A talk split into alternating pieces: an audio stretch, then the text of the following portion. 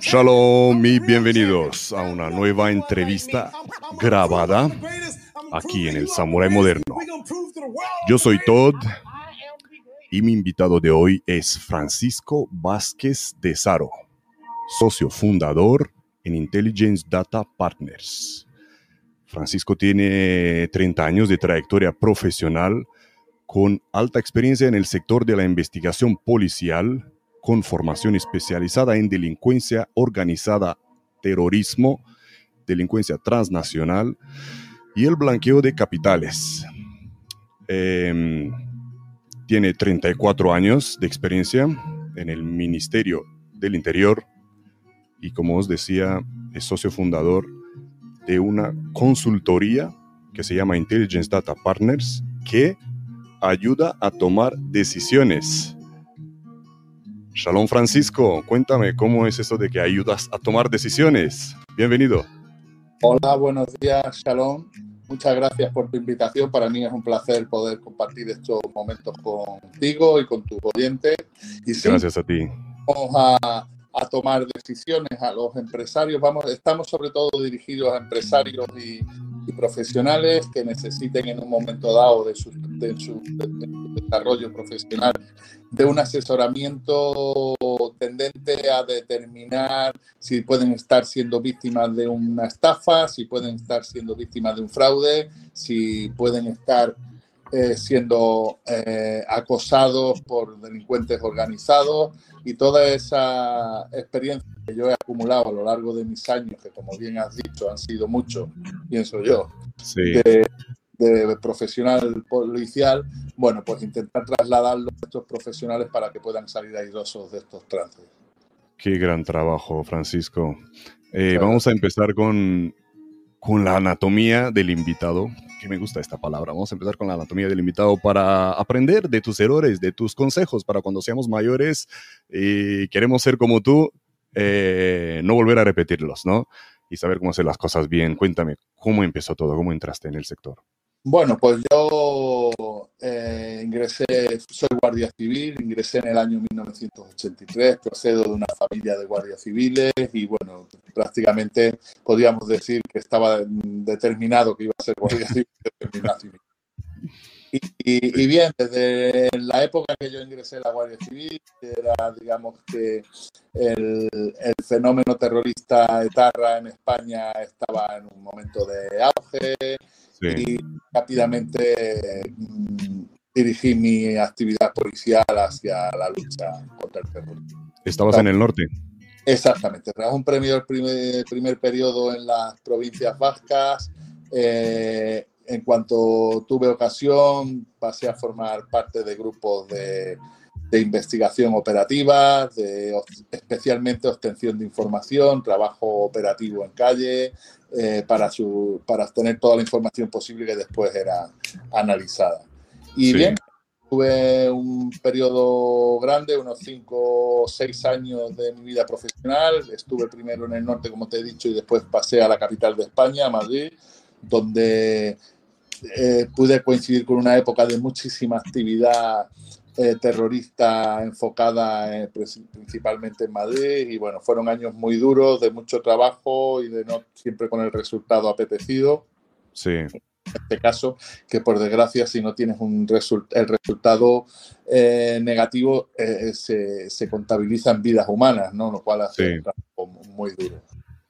pasado este periodo consideré que ya había cubierto esa etapa y bueno, eh, mm, dirigí mi vida profesional a, la delincuencia organizada y pasé a ser un investigador criminal.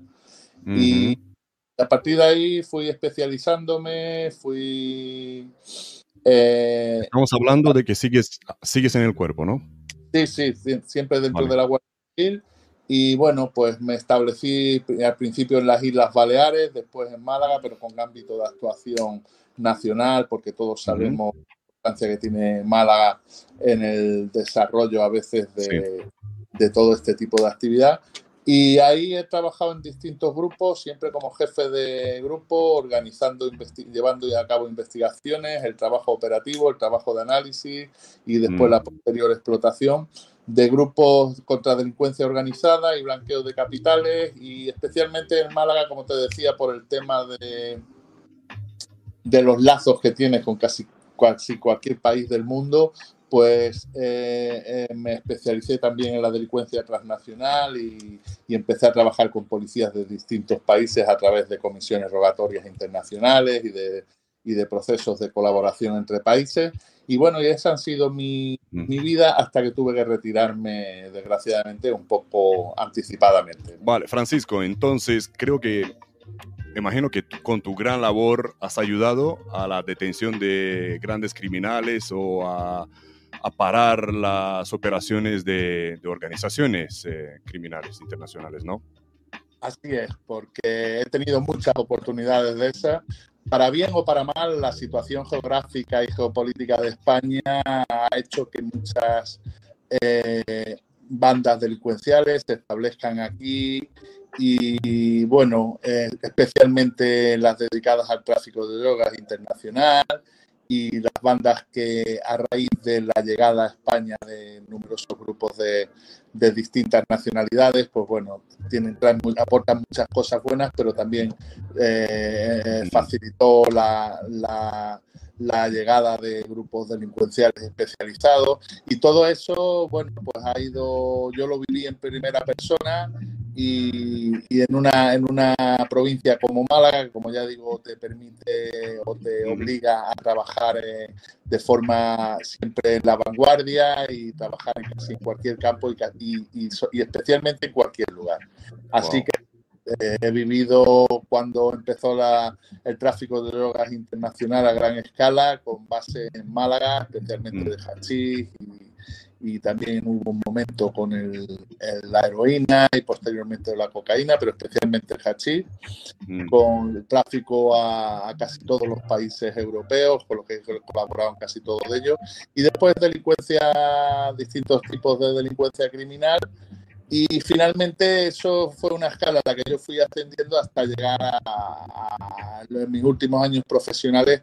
Estaba dedicado a lo que podríamos llamar el grupo de investigación de homicidios y delitos violentos, que, que bueno, que en un sitio como Málaga, y me vuelvo a reiterar, pues está muy relacionado con el tráfico de drogas y los ajustes de cuentas mm. y eso también exigía una, una labor concienzuda y sí, sí. cuéntame cómo fue el paso de mm, de este mundo mm, de, de la seguridad pública sí. a la seguridad privada ¿Cómo, ¿Cómo has dado este gran paso?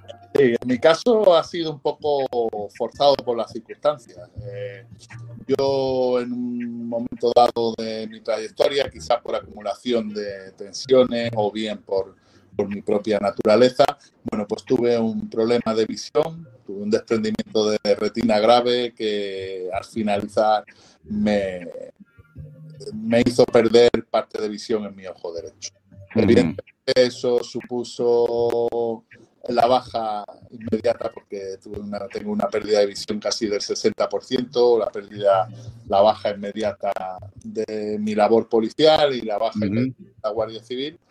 Y bueno, y la verdad que fue un shock personal para mí porque mmm, estaba en plenitud entonces de sí. lo que yo consideraba que estaba en mi plenitud profesional, tanto de sí. madurez personal como madurez profesional.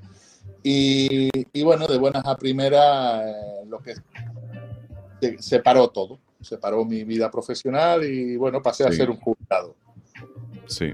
Eh, ante eso tuve una, hay dos opciones como todo en la vida y yo tomé el camino de que bueno, de que eh, vale, se terminó una etapa, pero podía ser el principio de otra y bueno, hay gente que se dedica a pescar o a ir al campo, al monte a coger tal, y a mí pues quería de alguna forma seguir haciendo más o menos lo que venía haciendo, quería seguir teniendo mis contactos, teniendo mi tipo de actividad, y fue cuando decidí aprovechar la experiencia de todos estos años para crear esta consultoría de la que hemos hablado al principio, uh -huh que pudiera ayudar a, a, gente a vivir y a realizar sus labores profesionales con más seguridad.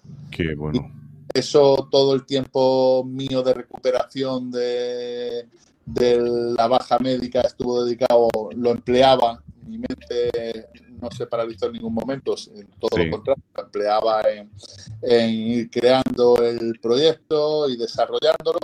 Y en cuanto pude, pues bueno, se creó Intelligent Data y, y aquí estoy, funcionando poco a poco e intentando eh, todo tener esta segunda experiencia. ¿Cómo lo has pasado durante la pandemia? Bueno, pues durante la pandemia, como todo, mucho tiempo encerrado en casa y tal y cual. Sí que es verdad que mi trabajo, como te digo, es mucho, las labores que nosotros hacemos es mucho a través de contactos, llamadas y tal, con lo cual, mm, por lo menos en mi caso, como labores ejecutivas, no, no me ha paralizado mucho porque seguía manteniendo mis contactos y seguía manteniendo mi, mi actividad más o menos normal. Pero sí que es verdad que muchas otras reuniones, citas y trabajo de calle tuve que, que paralizar totalmente. Sí, sí, sí. Ahora cuéntame, eh, una vez que saliste del cuerpo, eh, ¿Has intentado em, formarte eh, en algo o usaste toda tu formación eh, anterior eh, para, para, lo que vienes haciendo ahora? ¿Has hecho alguna formación más, me refiero? Exactamente. yo intenté limitarme a lo que verdaderamente conozco. Ajá, a tu experiencia. Exactamente. Y entonces, bueno, aunque sí que he aprendido mucho sobre gestión y desarrollo de negocios, sí desde la humildad de alguien que está empezando y que tiene unos conocimientos limitados, pero bueno, los que tengo los he aprendido sobre la marcha, cosa que me ha agradado mucho porque era otra de, de las posibilidades que yo barajaba, ¿no? Estar entretenido, poder hacer cosas, crear algo nuevo y, esas inquietudes pues la he podido desarrollar. Y después, pues fuera de eso, intento sí estar muy, muy al día de cuestiones geopolíticas, intento estar muy, muy al día de mm, delitos novedosos, nuevas mm, organizaciones, nuevas metodologías y, en fin, y, sobre todo aplicar mi experiencia y lo que es más importante, el sentido común, que creo que es lo que mueve la mayoría de las decisiones. Sí, sí, tu vasta experiencia. Sí, sí. Em, ¿Físicamente te mantienes? ¿Qué estás haciendo? Sí, sí, yo, bueno, voy por, por racha, eh, tengo ya 58 años, con lo cual cada vez me cuesta, pero sí, intento mantenerme activo, intento salgo al menos a andar cada vez que puedo y también hago actividad de gimnasio, intento mantener un poco... Sí, sí, bueno... Eh, los vivos igual. Yo, en general, el, el, planteamiento que hice cuando llegó la jubilación es el que hago para todos los ámbitos de mi vida, que es mantenerme activo, mantenerme vivo, seguir aprendiendo, seguir formándome. Y entonces, con físicamente hago lo mismo. Intento eh, estar bien dentro de las posibilidades y de mi edad, pero sí que intento estar en, en forma. Esa es la actitud, esa es la actitud, no, no tirar la toalla, ¿no? eh, Esto se ha bastado todo y por eso estoy aquí. Sí, ¿cómo, ¿cómo ha afectado ese ritmo de vida que has tenido a una persona tan activa eh, claro, tú, a, la vida, a la vida privada?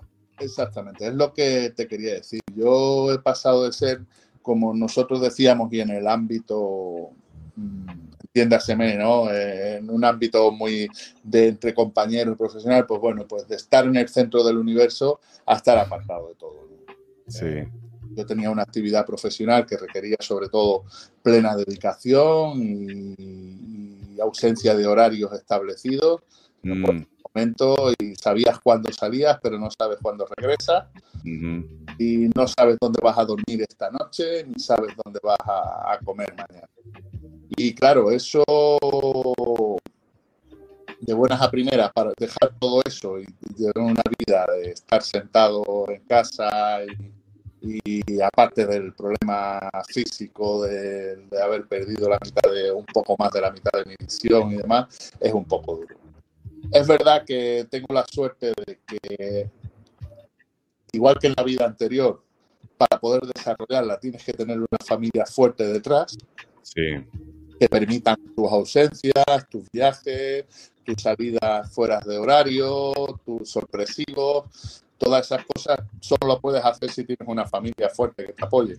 Sí, Y, y, en el otro nuevo caso es igual. Si no tienes una familia fuerte que te apoye, te cuesta mucho más salir de ahí.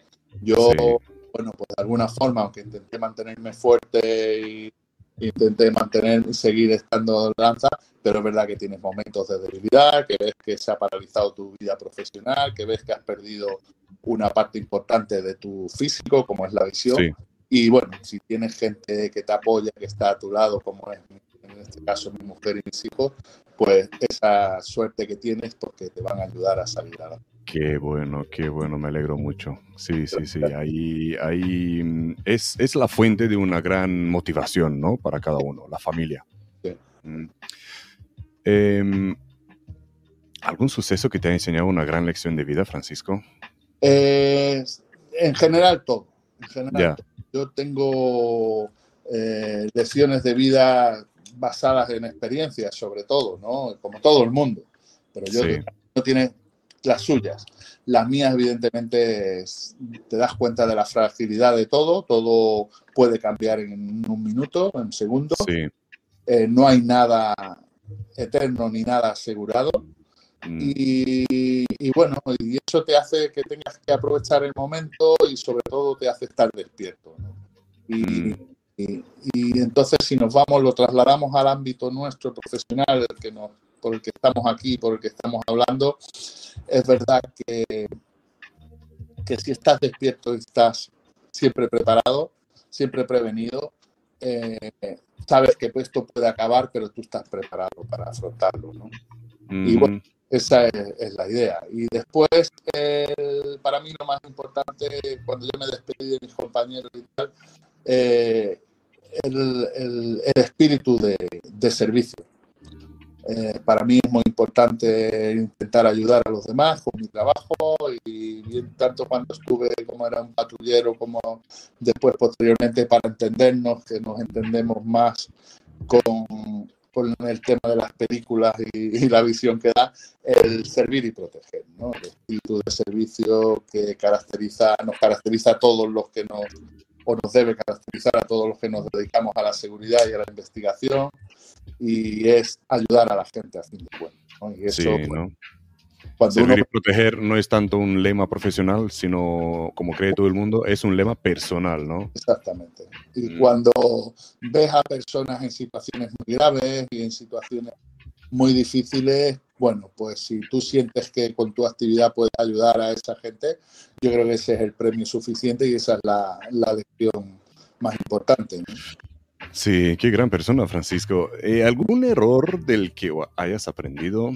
Sí, los errores, sin errores concretos, pero errores siempre hay, ¿no? sobre todo en la época que, que uno está menos curtido, tiene, acumula menos experiencia, bueno, pues verdaderamente te preocupas por lo que haces, ves que, que siempre tiendes a cometer errores, siempre se cometen errores y la experiencia lo que hace es que los errores cada vez influyan menos, ¿no? Entonces, mm. que los puedas, que puedas vivir con los errores, ¿no? Entonces, bueno, errores de todo tipo, de, sobre todo el si hubiera hecho en vez de lo que he hecho, si hubiera hecho, pues ese si hubiera hecho te acompaña en muchos momentos, ¿no? Quizás si hubiéramos eh, previsto que esto podía ocurrir en esta esquina, no hubiera ocurrido, sobre todo en temas del terrorismo, cuando yo trabajaba en calle intentando prever o ayudar a, a evitar actos terroristas y estos se producían, pues eso de principio te afecta bastante. Sí, sí, sí. Sí, la previsión, ¿no? Es muy, es muy interesante, es muy importante, pero claro, cuando no tienes todos los, los factores, no es que lo, los ignores o cuando no tienes conocimiento de todos los factores, a lo mejor tú, haces todo el trabajo que puedes hacer, hacerlo bien, pero la ecuación le faltan algunos factores que no claro, después, de ti. Eso, con el tiempo te vas dando cuenta que lo importante es que tu conciencia esté tranquila, que siempre tengas la sensación que has hecho el máximo posible. Y bueno, y que no, por desgracia, no todo depende de ti. Y aparte de ser así, no todo debe depender de una persona. Y claro, y sobre todo aprendes a, a no exigirte posteriori, ¿no? Cuando ha ocurrido algo, si hubiera hecho, no, las, decisiones hay que tomar. Em, mirando tu trayectoria y viendo que al, jubilarte, eh, entre comillas, eh, no ha sido jubilación, sino que has seguido adelante, has seguido mm, tirando el carro, teniendo éxito. Eh, quisiera saber algún consejo de parte tuya para tus compañeros que a lo mejor se encuentran en el mismo uh, impasse, en el mismo, con el mismo problema ¿no? de, pasar a la vida civil, ¿cómo crees que pueden resaltar para, para seguir en ese mundillo, para no tirar la toalla, para no jubilarse, digamos, y seguir activos? ¿Cómo podrían eh, resaltar? Es difícil porque el tema de la jubilación en España, cuando llega, y además se está viendo que cada vez llega con más, más tarde, ¿no? Entonces, como que ha ofrecido todo lo que, lo que tenía. Cuando por fin te deja irte ya, quitando casos extraordinarios como el mío, la mayoría de los compañeros se vayan dado a decir prácticamente todo lo que, lo que podían. Pero sí, que es verdad que, que yo creo que hay que intentar, si tienes que salir antes o tienes que, por circunstancias que no previstas, dejar de realizar tu actividad, si verdaderamente esta te gusta y te ha llenado, bueno, pues yo animo a la gente a que aprovechen su experiencia y a que aprovechen su, su, trayectoria para poder... Contactos. exactamente, poder dar otro tipo de servicios. Y, bueno, y no tiene por qué ser necesariamente que siga siendo un, policía encubierto, porque por suerte la sociedad está muy bien distribuida y tiene detectives muy buenos, profesionales de la seguridad muy buenos y ellos son los competentes y son los que tienen su, su acreditación y su habilitación para realizar esas actividades. Pero sí que puedes ayudar, puedes asesorar, puedes aportar conocimiento, ideas, ¿no? Yo, por ejemplo, en el tema de la seguridad, cuando he tenido oportunidad de hablar con compañeros que se dedican a la seguridad privada y tal, siempre digo que la relación seguridad pública seguridad privada es fundamental y que parte del éxito de la seguridad eh, pública empieza en la seguridad privada. Sí el, hombre dedicado a la seguridad, que es un profesional, que es capaz de obtener información, de analizarla, de prever, eso se convierte después en una inteligencia que puede ser aprovechada por los cuerpos policiales. Y no siempre se reconoce por los cuerpos policiales y no siempre es consciente el, el funcionar, el agente de seguridad privada de la importancia que tiene su labor. Pues yo creo que ese contacto y eso tal lo podemos realizar mucho los policías que hemos sido policías y después ya dejamos de hacerlo y podemos asesorar a las compañías de seguridad o motivar, en fin. Creo que hay un que se pueden aprovechar lo que hoy en día se llaman la sinergia y yo digo que son las experiencias ¿no? y las ganas de, de Qué interesante, qué y gran, gran consejo. Sí, no, no, no jubilarse, no retirarse, usar los conocimientos adquiridos durante tu, tu carrera eh, para seguir ayudando, ¿no? No nos olvidemos del lema. Esa es la, la, idea. A fin de cuentas, uno intenta, bueno, aunque hay una parte egoísta que lo que quiere es estar entretenido y ocupar tu tiempo, pero también es verdad que puedes hacer una buena labor para la sociedad. Y si, si puedes seguir haciéndola desde, desde otros ámbitos, ¿por qué no? Sí, sí. Francisco, he visto que has estado por muchas partes del, mundo también. En algún momento has dicho que te has preguntado qué miércoles hago yo aquí. bueno, eh, tuve la suerte en mi vida profesional, que no es muy, no es muy frecuente, de, de poder viajar a distintos países por el tema de la colaboración policial. En esos casos eres un privilegiado y tal, aunque sí que es verdad que, que te supone aunque todos vemos la parte buena, bueno, pues he viajado a Colombia, por ejemplo, he viajado a Perú, o a Marruecos, más cerca. Ah, qué suerte tengo, pero sí que tiene un antes y un después, y es verdad que ahí estás, aunque estás eh, simplemente de acompañante y tal, pero sí que en algún momento te planteas eh, efectivamente eso, ¿no? Quizás mi vida podría haber sido más fácil haberme quedado quieto y estando y limitándome a lo mío. Pero bueno, eh, son las circunstancias las que te meten. En cuanto, en cuanto al presente o al pasado muy, muy cercano, pero si nos remontamos a tus años atrás en el norte, mm. eh, durante tu, tu, servicio en el norte del país, ¿alguna mm. vez has estado en situaciones que has dicho, ¿qué hago yo? Sí, sí, hay, eh, hubo una época, sobre todo en la primera época en la que a mí me tocó, que no es buscada, sino es la época que a uno le toca vivir. Sí era lo que se conocía como los años del plomo, ¿no? que eran los años de máxima actividad terrorista. Y entonces la labor de los compañeros, solo salir a patrullar ya era una labor de auténtico peligro. Y entonces, claro que lo sientes, lo sientes desde el momento que sales hasta el momento que vuelves. Eh, ten en cuenta que ahí hubo un tiempo que lo máximo que se... La principal misión era la autoprotección, evitar que pusieran recibir un ataque, recibir una emboscada, recibir un ataque. Entonces sí que es verdad que sientes y dices, bueno, pues ¿qué hago aquí? Cuando yo quiero a tantos y tantos compañeros que han seguido eh, en su trabajo de uniforme, dando la cara en el día a día, sabiendo que existían bastantes posibilidades reales de ser víctimas de de un atentado. Una vez que entras a investigación, bueno, las motivaciones ya son otras. Evidentemente te pueden detectar y puedes jugarte tu vida en ese momento, pero bueno, ya las circunstancias son distintas. Pero sí.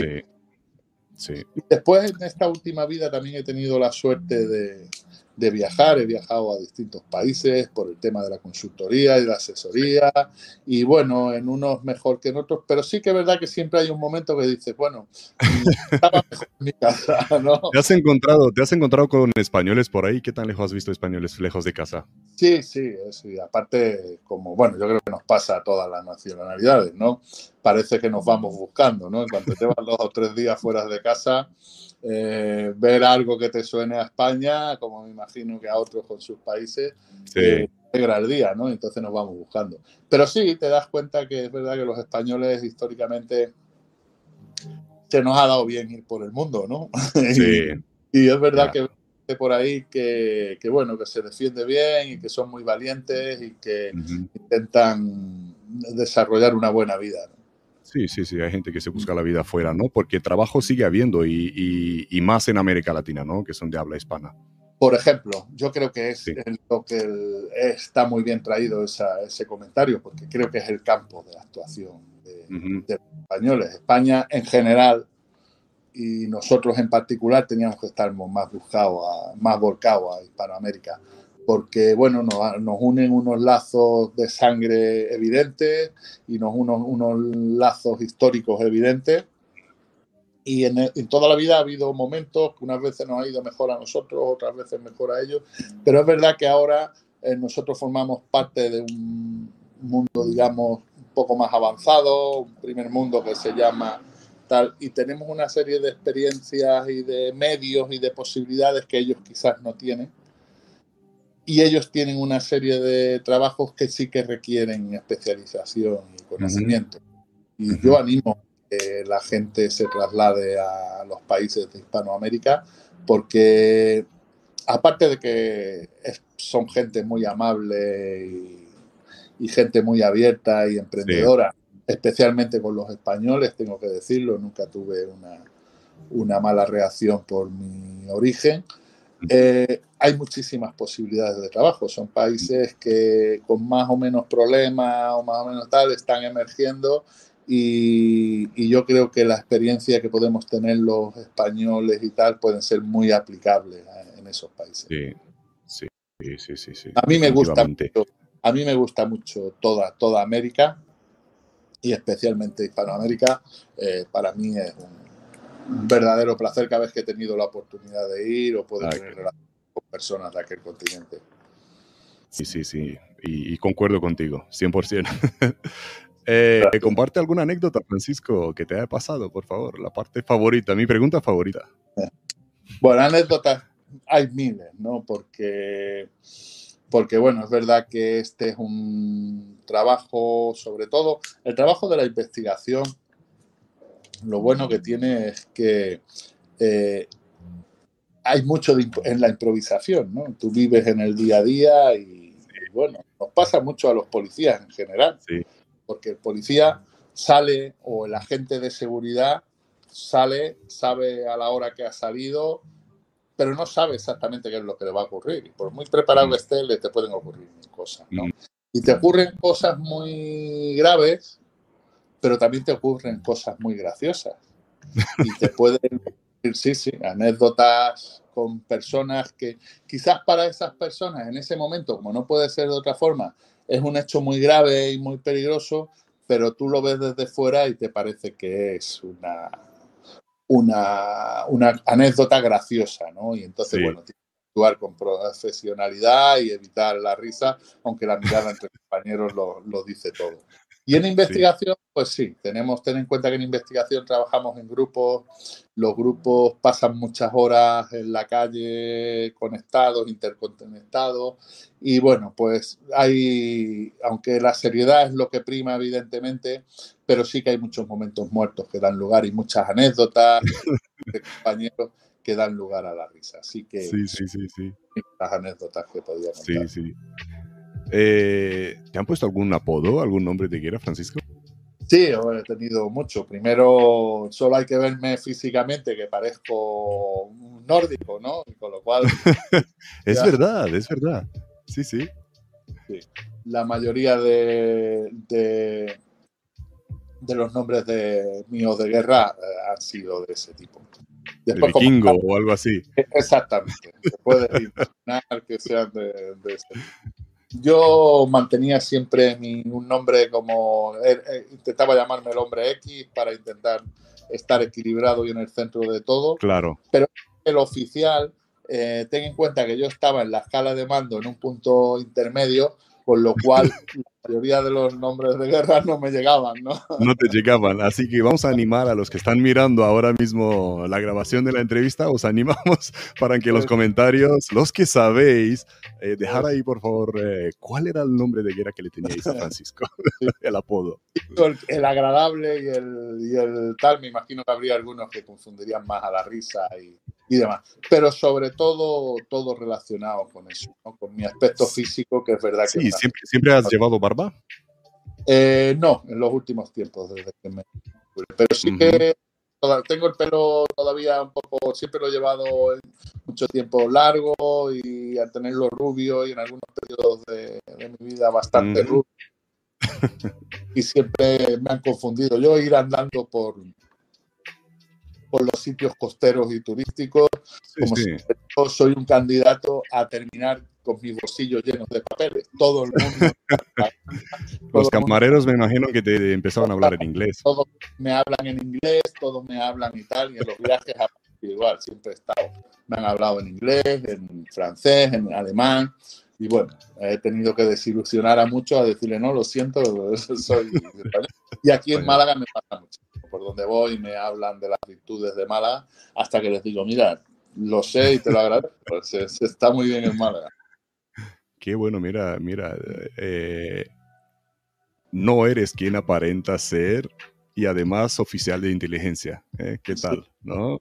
Te ayuda, tu físico te ayuda. Exactamente, esa es un poco la idea. Y en unos ámbitos apropiados, es verdad que he tenido siempre la facilidad en los sitios en los sitios donde hay mayor número de acumulación de personas, sobre todo aquí en España, eh, de, personas de Alemania, del centro de Europa o el de Europa, pues para mí ha sido muy fácil sobrevivir y poder mantenerme ahí mucho tiempo. Francisco, comparte con nosotros uno de tus mayores desafíos. Bueno, yo eh, ya digo, el, pondría dos en mi vida profesional en la policía, eh, casi cualquier investigación de, un homicidio, porque creo que es el delito máximo que hay, es la más investigación que se puede hacer.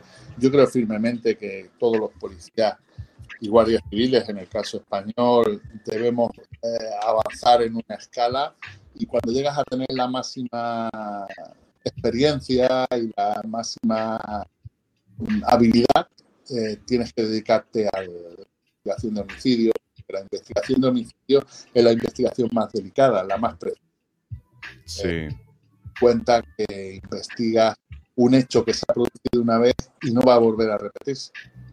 Mm. Entonces tienes que ser muy preciso en tus movimientos en tus investigaciones para intentar esclarecerlo. Y después esclareces y ayudas a alguien, aunque ya no tenga solución, pero sí que esclareces el daño máximo que se puede hacer a una sociedad, que es matar a un género, matar ¿Puedes Al- compar- ah, se me ocurre ahora una pregunta. ¿Puedes compartir algún caso que te haya impactado o, Sí, o todos yo he tenido casos. A mí siempre me han afectado mucho los casos con menores. Ya. casos con menores. Y después también me ha afectado mucho el dolor familiar que genera. Ya. Pero evidentemente los casos con menores. Tuve Sí. un caso, ya puedo comentarlo porque desde hace mucho tiempo, Mm. quizás fue uno de los primeros casos en los que eh, se intervinieron ciudadanos procedentes de, de la antigua URSS. Y bueno, y fue encontrar una familia completa con un menor en muy mala situación a los que habían martirizado, por así decirlo, torturado, y para mí fue muy, muy impactante, mucho. Pero en cualquier caso, cualquier muerte, es- aunque dicen que la experiencia te termina mm, alejando de eso, pero yo creo que de a, a todos de una forma o de otra eh, nos afecta cuando te enfrentas a cualquier muerte. ¿no? Sí, y seguro que esto te sigue afectando. Sí, Eh, sí. ¿hay, al- hay algo, ¿Hay algo que te quita el sueño, Francisco? Ahora mismo, por suerte, no. Mm. Aparte de los problemas que pueda tener eh, familiares o que desee el bien Sí. para mi familia, las personas que de mi entorno.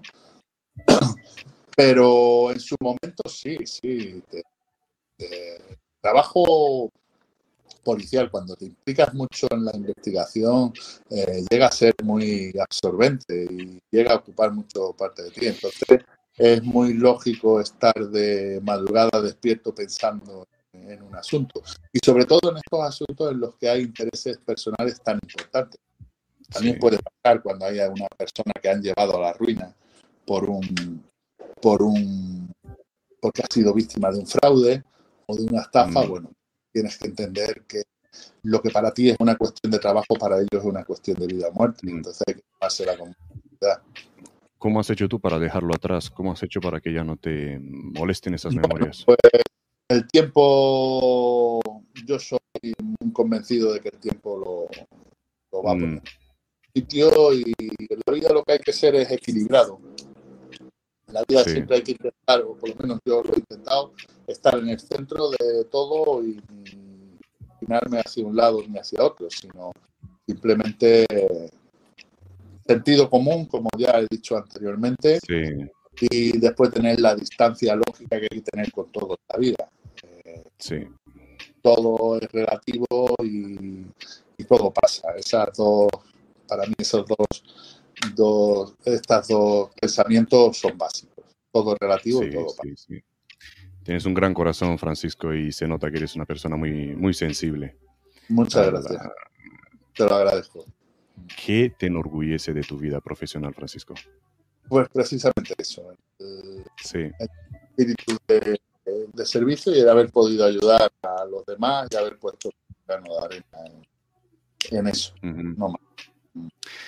Eh, ¿Has trabajado con mujeres eh, también en, en el cuerpo y fuera del cuerpo? ¿Qué tal? Sí, sí, muy, muy bien. Eh, mm, yo tuve la suerte que, mm, que en los primeros años de mi actividad policial entraron las primeras mujeres a la Guardia Civil y muchas de ellas eh, accedieron a los grupos de investigación y bueno, te aportan un punto de vista distinto. Sí, Aparte, sí, facilidad para estar cubierto en la calle, que una mujer en un momento dado puede Sí. tener, más fácil. Sí que tienen otro punto de vista y otra visión más global. La verdad que es un gran complemento eh, porque tiene una visión más, más larga y generalmente más completa a veces de las circunstancias. Ujú, ujú. pasa en, las familias, ¿no? Y pasa en todos, ¿no? Ah, que sí. Eh, un papel son el muy pilar, importante. Son el pilar, son el pilar de, la- de una familia. Así es. Pues en el trabajo prácticamente es igual. Si tienes Mm. la suerte de, de tener una compañera, y yo las he tenido dedicadas a, en cuerpo y alma al trabajo, es una aportación muy buena. Qué bueno, qué bueno. Eh, vamos otra vez a los profesionales. Francisco, ¿cuál crees que sería el error fatal que podrían cometer los profesionales del sector de la seguridad privada? Eh, la confianza. ¿eh? Yo creo que la confianza hacia ellos mismos y hacia la labor que están realizando. Eh, nosotros teníamos un, un decálogo de, para actuar en la época que yo hablaba del terrorismo, era un decálogo básico. Y, había un, la primera, el primer axioma era siempre prevenido, nunca atemorizado. ¿no? Y yo eso lo aplico profesionalmente y siempre se lo he dicho a la gente con la que he trabajado. ¿no? Hay que estar siempre prevenido. Eh, no significa eso vivir con temor ni vivir en un estado de tensión, pero sí prevenido, sí consciente de lo que estamos haciendo. Y entonces, un profesional de la seguridad privada que muchas veces, o por no decir la mayor parte del tiempo, está solo en primera línea, sin apoyo de compañeros inmediatos ni nada de eso, tiene que prever mucho porque es parte de su supervivencia. Y él tiene que estar siempre preparado, siempre prevenido a qué puede pasar, qué puede ocurrir, ver una situación y ser capaz de analizar en qué puede generar finalmente esa situación. Todo eso es, va a ser básico para su supervivencia. ¿no? Es muy, muy interesante porque a mí me suena muchísimo y viene de un Sí. profesional en la inteligencia como tú y adivina lo que me enseñaron a mí en Israel. En Israel, que sabes que es la cuna de, Sí. de la formación en inteligencia, pues me enseñaron a preguntarme siempre qué hago si. ¿Qué hago si? Puntos, puntos. O sea, siempre, siempre estar preguntándote eso. ¿Qué hago si me pasa esto? ¿Qué si ocurre lo otro? ¿Mm? Es, es, es básico. El- siempre hay que tener una salida prevista y siempre hay que tener, porque puede ocurrir, y como te hemos hablado ya a lo largo de esta conversación, eh, la Mm. chispa sal- salta en cualquier momento. Tú siempre tienes que tener un plan de actuación.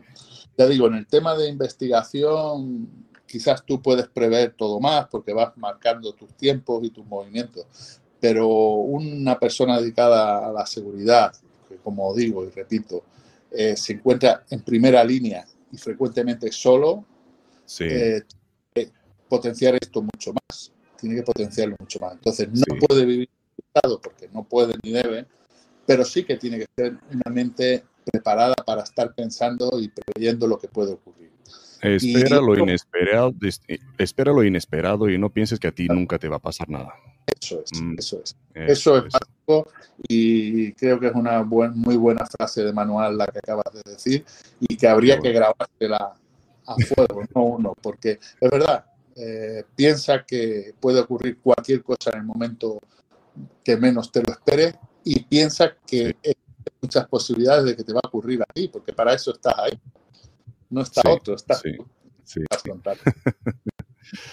Eh, ¿Qué crees que no están haciendo bien los principiantes, los que entran en ese sector, los, los que tienen poca experiencia? Eh, hay, para mí el problema que hay, sobre todo cuando uno se dedica a la seguridad, vamos a centrarnos en la seguridad, Sí, el problema que hay es la desmotivación. Mm. Es muy fácil perder motivación, es muy fácil perder interés. ¿Por qué? Por, por precisamente por eso estamos llegando. Eh, a veces las necesidades del trabajo llevan a la gente de seguridad, a- lo ponen en un sitio, nadie le da las explicaciones eh, suficientes, nadie está pendiente de sus necesidades mm, o no estamos pendientes de, de cuál puede ser su, su motivación. Y bueno, y él pues tiende a sentirse solo y cada vez va dándole menos importancia a su labor y eso es un gran error. Y veo yo que hay muchas personas, ¿no? Que los ves en su trabajo y te das cuenta que no son conscientes de la importancia que tiene su trabajo. Y la tiene y la tiene y mucha, mucha. Pues yo tengo mucho respeto por los, los profesionales de la seguridad, porque tanto patrulleros de policiales como agentes de seguridad privada, porque ellos tienen, son la primera línea, como ya he dicho muchas veces, y, tienen que automotivarse. Cada día cuando empieza su labor laboral tiene que automotivarse y pensar mm. que puede estar haciendo un bien y que está allí para servir y proteger, como hemos hablado antes. Pero también que los motiven y los protejan a ellos también, ¿no? Y los apoyen. Y a veces siempre se da. Entonces, es muy normal que el joven termine perdiendo inquietudes y termine aburrido. A lo mejor también porque viene con, esperanzas muy altas o, tienen una, una eh, imagen que no está concorde a la realidad, ¿no? Y luego entran en el sector y ven que no es lo que ellos esperaban y claro. Claro. Ahí es donde piden la Todos los trabajos, de verdad, esto tiene una parte de oficio y tiene una parte de rutinaria y tiene una parte que, que, es verdad que es dura, pero tienes que pensar que todos los trabajos es así y que todo tiene una parte mm, que hay que estar, que es como la preparación física, ¿no? Tienes mucho tiempo de preparación para después ponerlo a prueba o demostrarlo en unos segundos. Claro. Entonces es cuestión, por eso digo, de tener un, primero una idea correcta, de tener a tu lado a alguien que, te vaya guiando y te vaya enseñando qué es lo que hay y que tú, tu día a día se solventa muchas veces con la actitud y tu posicionamiento, ¿no? Cómo tú te desenvuelves y cómo le muestras a los demás cómo eres, ya te está ayudando a resolver muchos muchos problemas. Esa es la actitud, Francisco, exactamente. ¿Dónde ves el sector de la seguridad en los últimos 10, 20 años? ¿Cómo lo ves? Hombre, yo veo que va cada vez mejorando más y, y es que es necesario porque los estados no pueden, como hasta ahora ha sido, tener todo el monopolio de la seguridad más que nada por imposibilidad física. No, no hay estado que pueda tener 200.000 policías. Ya. Entonces, cada vez más importante la seguridad eh, privada. Yo creo que, en China los tendrá los 200.000, pero también tienen su, su, seguridad privada ahí, ahí mismo. Seguramente, sí. Seguramente. ¿Y entonces eres optimista en cuanto al futuro de la seguridad privada? Y entonces ya digo, el tema de la seguridad privada es fundamental, cada vez es más necesario. Y entonces eso lo que se requiere cada vez es agentes más preparados y con mayor formación. Y entonces yo creo que hacia ahí va la cosa, ¿no? A una mayor formación y a una mayor preparación. En cuanto a la formación, ¿cómo ves la formación? Eh, ¿Falla algo en la capacitación? Hombre, la formación es básica, es una, una, información básica. Eh, y después como que de alguna forma depende un poco de la persona, mm. que el nivel que tenga de exigencia para querer prepararse más o menos. ¿no? Yo creo que las empresas deberían dedicarse más a la formación y a la, profesional, a la profesionalización, eh, tener más reciclajes, más cursos continuados de formación y de intercambio de técnicas, intercambios de noticias, aceptación de nuevos procedimientos y esto quizás falle un poco. Yo entiendo que, bueno, pues las empresas tienen sus necesidades y tienen que ir cubriéndolas, pero deberían dedicar más tiempo a la formación y a la, y a la preparación de su personal. Sí, no, eso está claro, está claro. Em, un oficial de inteligencia, ¿qué es lo que lleva siempre encima sin lo cual no sale de casa? Eh, eh, las gafas de sol. ¡Qué bueno! Sí, sí, sí, fuera de broma, claro que sí, las gafas. No, eh, sobre todo lo que, lo que hemos hablado ya varias veces. Eh, las ganas, tiene que llevar con él las ganas.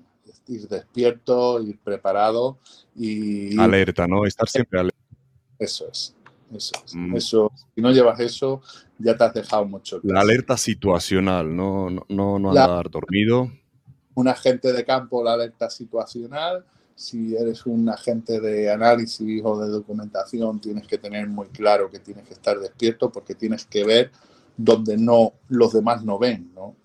Y tanto uno como otro eh, tienen que estar muy, muy conscientes de su misión y de lo que ven, ¿no? pasa en inteligencia, en prevención y seguridad o en patrullaje policial, ¿no? Tú tienes que ver lo que no ven los demás.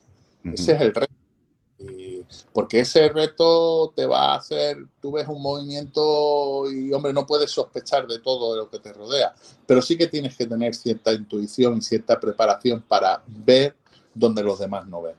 Eso, y filtrar lo, lo no relevante. Claro, exactamente, eso es fundamental. Tampoco puede ser un loco porque si no, eh, no tiene, la mayoría de las cosas no llegan. Un loco paranoico. Y, seguro que tú, tú eh, igual que yo, hemos visto más, más de uno loco paranoico, ¿no? Gracias. ¿Y, y en la mochila de, de, viaje, alguna cosita en especial con la que siempre sales cuando vas de viaje? Yo, bueno, aparte del equipo operativo, siempre procuro llevar algún libro. Gustan mucho los libros de, geopolítica, leo mucho sobre geopolítica. y, bueno, mm, prevención, siempre digo lo mismo. Yo ya digo, yo llevo mi equipo operativo, llevaba mi equipo operativo, eh, después un poco en plan MacGyver, aunque no soy nada habilidoso, pero sí eh, la navaja multiuso, todas esas cosas, todo lo que tú Claro, claro, son, son artículos importantes. Muy importantes, sí. Sí, en sí. El campo, en la calle, sí. ¿Qué, qué, qué, qué, truco has aprendido durante tus eh, operaciones eh, trasnochadas, durante tus eh, experiencias vividas? ¿Algún truco que usabas para estar alerta? Porque siempre hablamos de la alerta, para estar en alerta. a lo mejor después de 10, 14, 16, 18 horas eh, para estar eh, ahí consciente? Pues el, el, espíritu de equipo, creo yo que es lo más, lo que te sobre, te ayuda a vencer esas cosas, ¿no? El espíritu de equipo, el ser consciente que eres parte de un grupo y que todos son importantes y que tienes que confiar en el compañero y que lo que tú no ves lo ve él y es importante. Y después para mí me ha funcionado siempre mucho el sentido del humor por lo menos he intentado. El sentido del humor. Intentar que haya cierta relajación y que la gente se sienta cómoda y, de lo difícil eh, intentar obtener un, hacer un chiste o tener una, gracia. Creo que ayuda mucho a romper esquemas y a que la gente esté integrada. Qué bueno, qué bueno. Mira, la primera vez que alguien me, me habla del sentido del humor, ¿eh? para, romper esquemas, ¿eh? Para mantenerse ahí alerta, ¿no? Qué bueno, qué bueno. Me, encantó eso, me encantó eso, ¿eh? Pues, eh, para mí, así, la experiencia me ha dicho siempre eso. Es mucho mejor eso que un equipo de trabajo rígido, eh, con un nivel de tensión. la tensión siempre tiene que existir, evidentemente. No puedes estar de broma todo el tiempo, porque si no, no, sí, está claro, sí pasa el tren por delante tuyo y no lo has visto, ¿no? Estás esperando en una estación y pasa y no lo has visto. Pero sí que es verdad que tienes que ser un poco distante y un poco que la gente, bueno, sepa. Pero con, con, mucha responsabilidad y estar consciente de que un error tuyo puede fracasar una misión o puede matar a un compañero. Eh, por eso el espíritu de equipo. Eso es mm. fundamental. Qué bueno, qué bueno, qué bueno. Me ha encantado esta, esta respuesta. Em, ¿Cuál es el arma preferida de, Francisco? De fuego, ¿vale? De fuego. Ah, vale. yo, sé que yo sé por dónde ibas a tirar, por eso digo, de fuego y luego dime qué ibas a decir. Sí, no, eh, el arma de fuego siempre eh, me han gustado mucho la... No es que haya sido un gran enamorado de las armas de fuego, pero sí que me gustan. ¿no? Y las pistolas siempre me han gustado mucho. Pero los, los, mm, un arma que a mí me, siempre me ha gustado mucho es la, la escopeta de intervención policial. Ah, escopeta. sí, sí, sí. Era, sí. Era como un sello mío, ¿no? A la hora de intervenir. Sí, sí, cuando ya, ya pasamos a la siguiente etapa, ¿no? Ya tenemos la inteligencia, ahora rompemos y entramos. Qué bueno, qué bueno. Y sí, sí, eh, más de un invitado eh, eh, con pasado, ¿no? con formación en inteligencia, no es que les gusten mucho las armas, ¿eh? Ya veo este, ya veo este, este, punto en común. Creo que son, exactamente, son las, las, personas se van desde la propia academia, se van ya señalando cada uno, ¿no? Sí, ¿no? Tú ves rápidamente quiénes van a ser los que están, van a estar en las unidades tácticas, ¿no?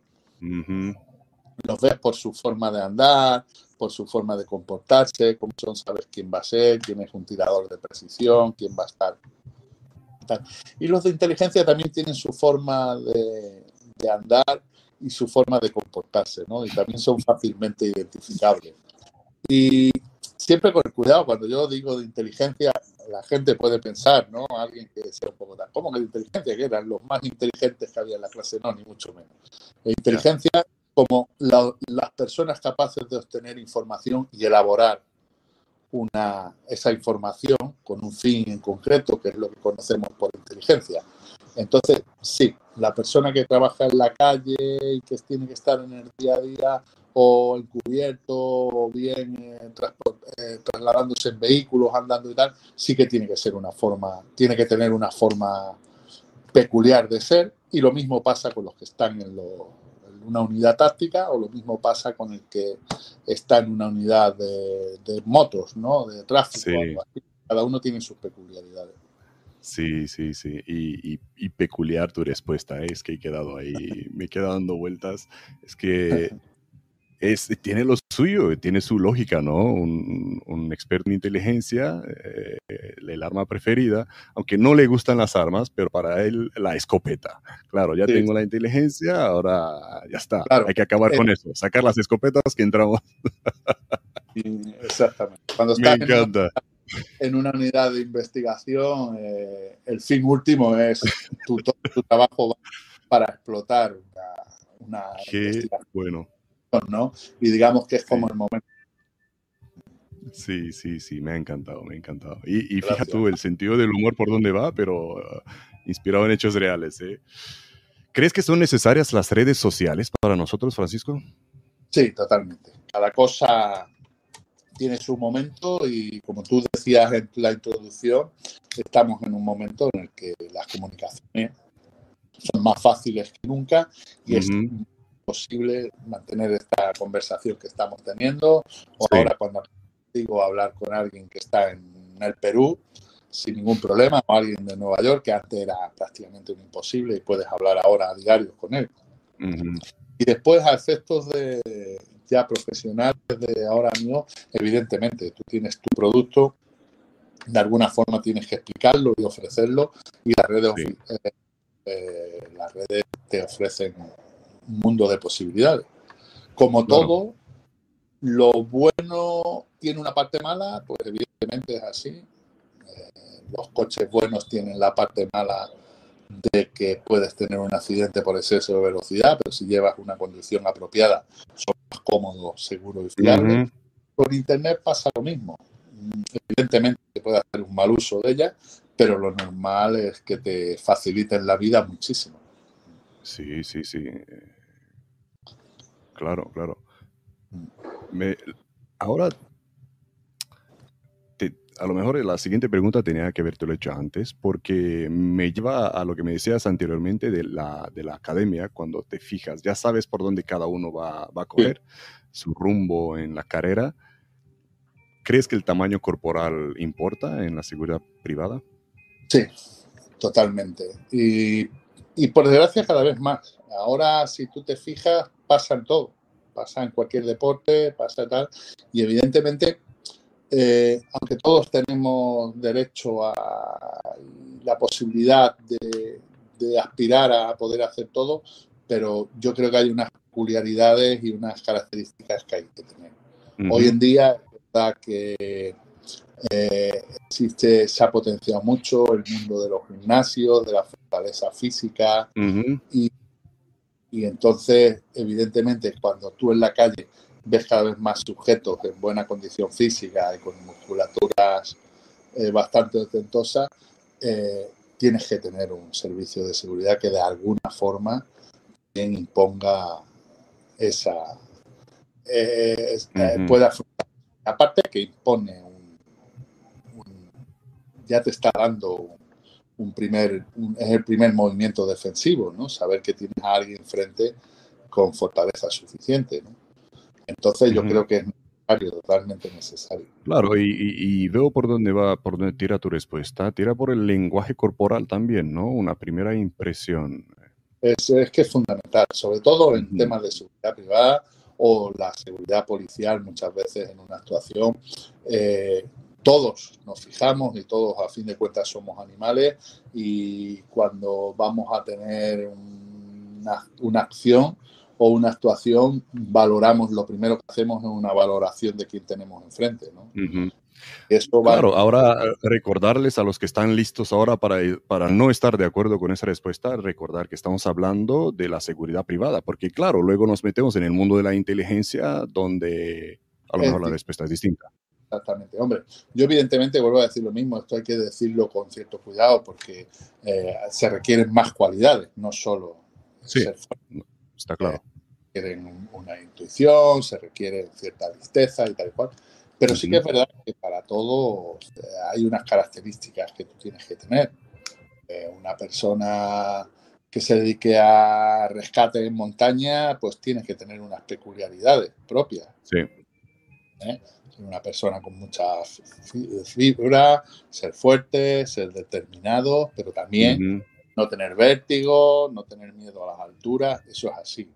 ¿no? Pues de alguna forma, y sin extenderme mucho, es verdad que mm, ayuda en tu labor que tu lenguaje corporal eh, diga también bastante de disposición. Sí. Sí. eso está claro. Em, quiero saber, Francisco, mm, ¿quién te inspira a ti o qué te inspira a ti? Bueno, yo, como todo, eh, me ha inspirado mi familia. Mm. ¿eh? Y después, primero mis padres, por, bueno, porque es donde uno lo, ya te dije que soy, eh, yo soy una cuarta generación de guardias civiles. Mi, ya. Mi padre, mi abuelo y mi bisabuelo fueron guardias civiles. ¿Y sigue la tradición o, como, o, ha parado? tengo un hijo ya parado por ahora creo que él, eh, con los ojos cerrados, sería guardia civil, pero bueno, la vida la ha llevado por otro cauce, aunque no sabemos en qué puede tener, todavía es joven, pero con los ojos cerrados lo sería. Sí, wow. Y bueno, y después mi inspiración es mi propia familia, mis dos hijos, mi mujer, que hago las cosas un poco, siempre lo hace uno, ¿no? Para que ellos de alguna forma también estén satisfechos de ello. Y sobre todo lo que te decía al principio, mm, cuando he sido estado en mi profesión, eh, la, el compromiso por servir y por dar un bien a la comunidad. Y ahora que hago esto, pues mi compromiso por ser, mm, sobre todo por ser honesto y no engañar ni, ni dedicarme a, ni favorecerme de los problemas de los Pero sí pillar a los que engañan, ¿no? Así. esa, esa, ese es el servicio, ¿no? Que quieres seguir dando. Eso. Limpiar, limpiar la sociedad. Seguir limpiando, seguir ayudando. Eh, Francisco, al final, ¿qué te ha enseñado la vida? Pues la vida sobre todo me ha enseñado, y sin ánimo de, de, ponerme muy filosófico, pero sí que es verdad que la vida hay que vivirla. Mm. Y, es básico. Y, la forma de vivirla depende mucho de tu actitud. Si tú eres una persona positiva y eres una persona que, que intenta sacarle a todo la parte buena y positiva del asunto, eh, la verdad que tienes bastante camino andado. Es muy laborioso estar siempre enfrentándote contra los problemas para encima generar tú más problemas, ¿no?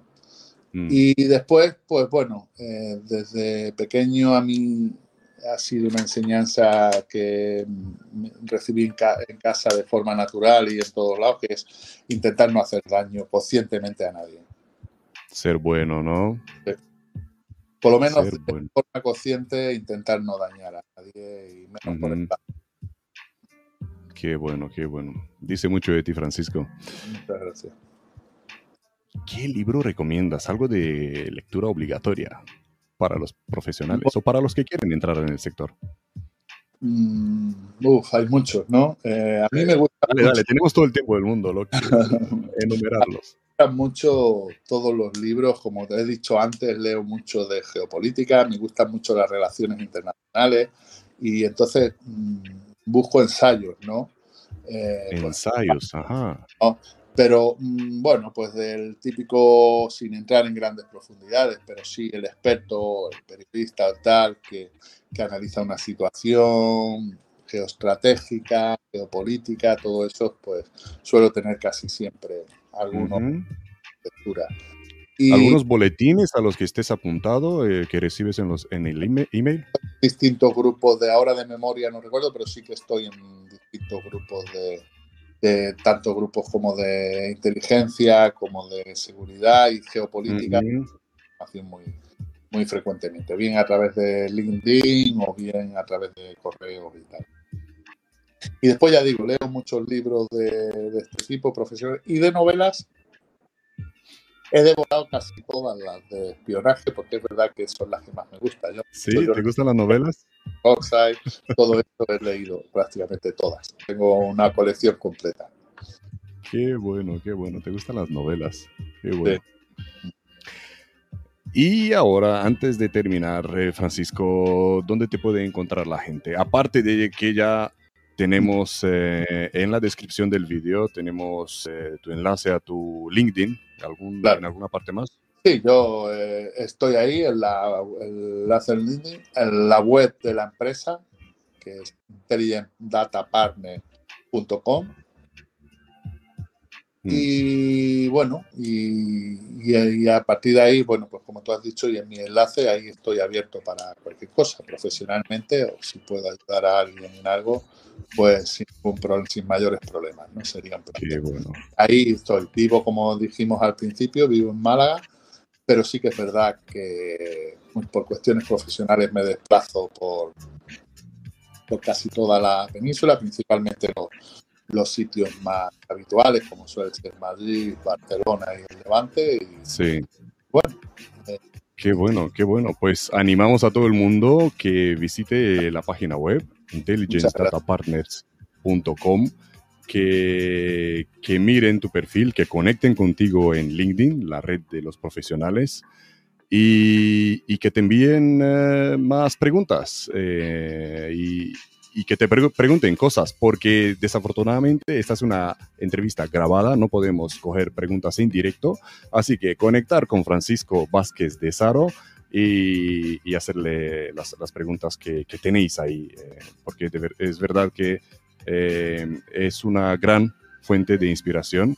Y Francisco, te quiero agradecer otra vez por, por eh, este tiempo acordado, por todos los consejos eh, que nos has dado y por la lección de vida, porque de verdad que, que, ha sido muy, muy, de muy gran aporte.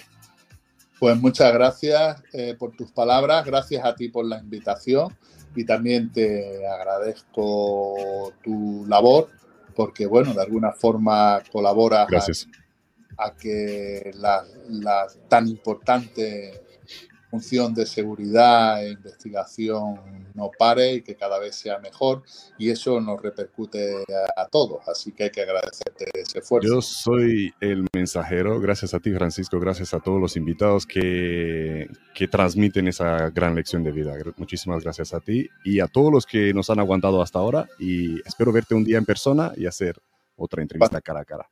Será un placer, mucha suerte. Gracias a todos y espero de alguna forma haber ayudado, aunque sea a solo a una persona o un poco, pues para mí me da importancia. Segurísimo, segurísimo. Os animo a conectar con Francisco Vázquez de Saro. Muchísimas gracias a todos y hasta la próxima. Shalom. Próxima, gracias. Shalom.